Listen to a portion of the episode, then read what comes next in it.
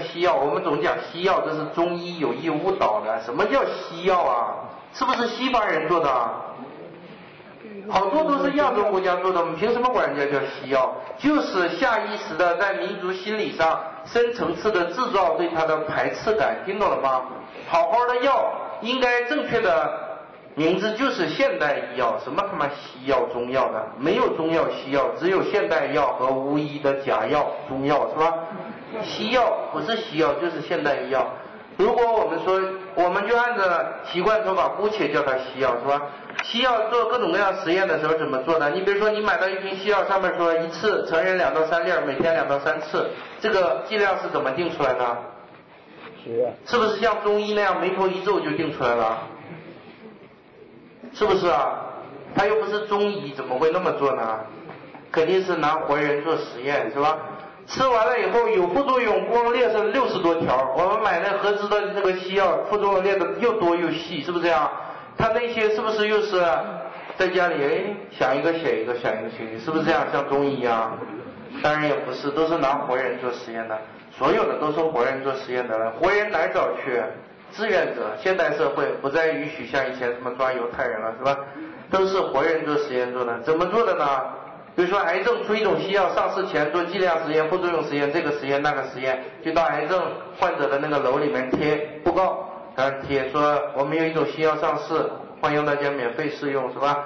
那么有可能你本来能活三个月，吃完了给你拖到三年，有可能吃完了今天晚上七窍流血而死的，当然不会说的那么恶心，反正就是 正负都必须说出来两种效果，贴到那个那上面去，说有兴趣的同志找护士小王报个名，是吧？贴完就走了。那么病人来了，一看，有的人图保险就不去，有的人觉得哎呀死马当成活马医，碰一把就去了。所以找一批志愿者很容易。来了以后，我们做剂量实验怎么做？根据动物实验获得的数据，第一份药的剂量小到什么程度？估计人吃了没什么用。给猴子吃的时候用处不大，所以看人块头比猴子大是吧？找一个比猴子吃的还少一点的剂量，估计人吃了没用。然后二十份依依次递增，最大一份多到什么程度？根据动物实验获得的数据，黑猩猩吃了都有点受不了，要大到这个程度，但肯定不是确定死人的程度，有时候会死人，偶尔会死人，但是不会大到死人的程度还给人吃，这是缺德的，不会这么做。但是注意，一定要吃到严重的副作用为止，必须吃出副作用，要不你就不知道这药的副作用是什么，是吧？一定要吃出副作用为止。所以这样导致的结果，方法很科学。为什么西医上市一种西药二十年、十多年上市呢？中间做十多二十年的实验，这是对人的生命负责。他不敢像中医那样眉头一皱就告诉你怎么吃，是吧？眉头一皱一个古代偏方，眉头一皱一个祖传秘方。秘什么秘？都是自己便秘坐在马桶上没事憋出来的方子叫秘方，全是他妈骗人的，是吧？再接下来。给病人吃这个剂量试验的时候怎么吃呢？最多一份严重副作用，比如死不了人，但是七窍流血，极其痛苦，那怎么办？就进来二十个病人，大夫一看这小子长得真气人吧，最多那份你吃吧，能不能这样？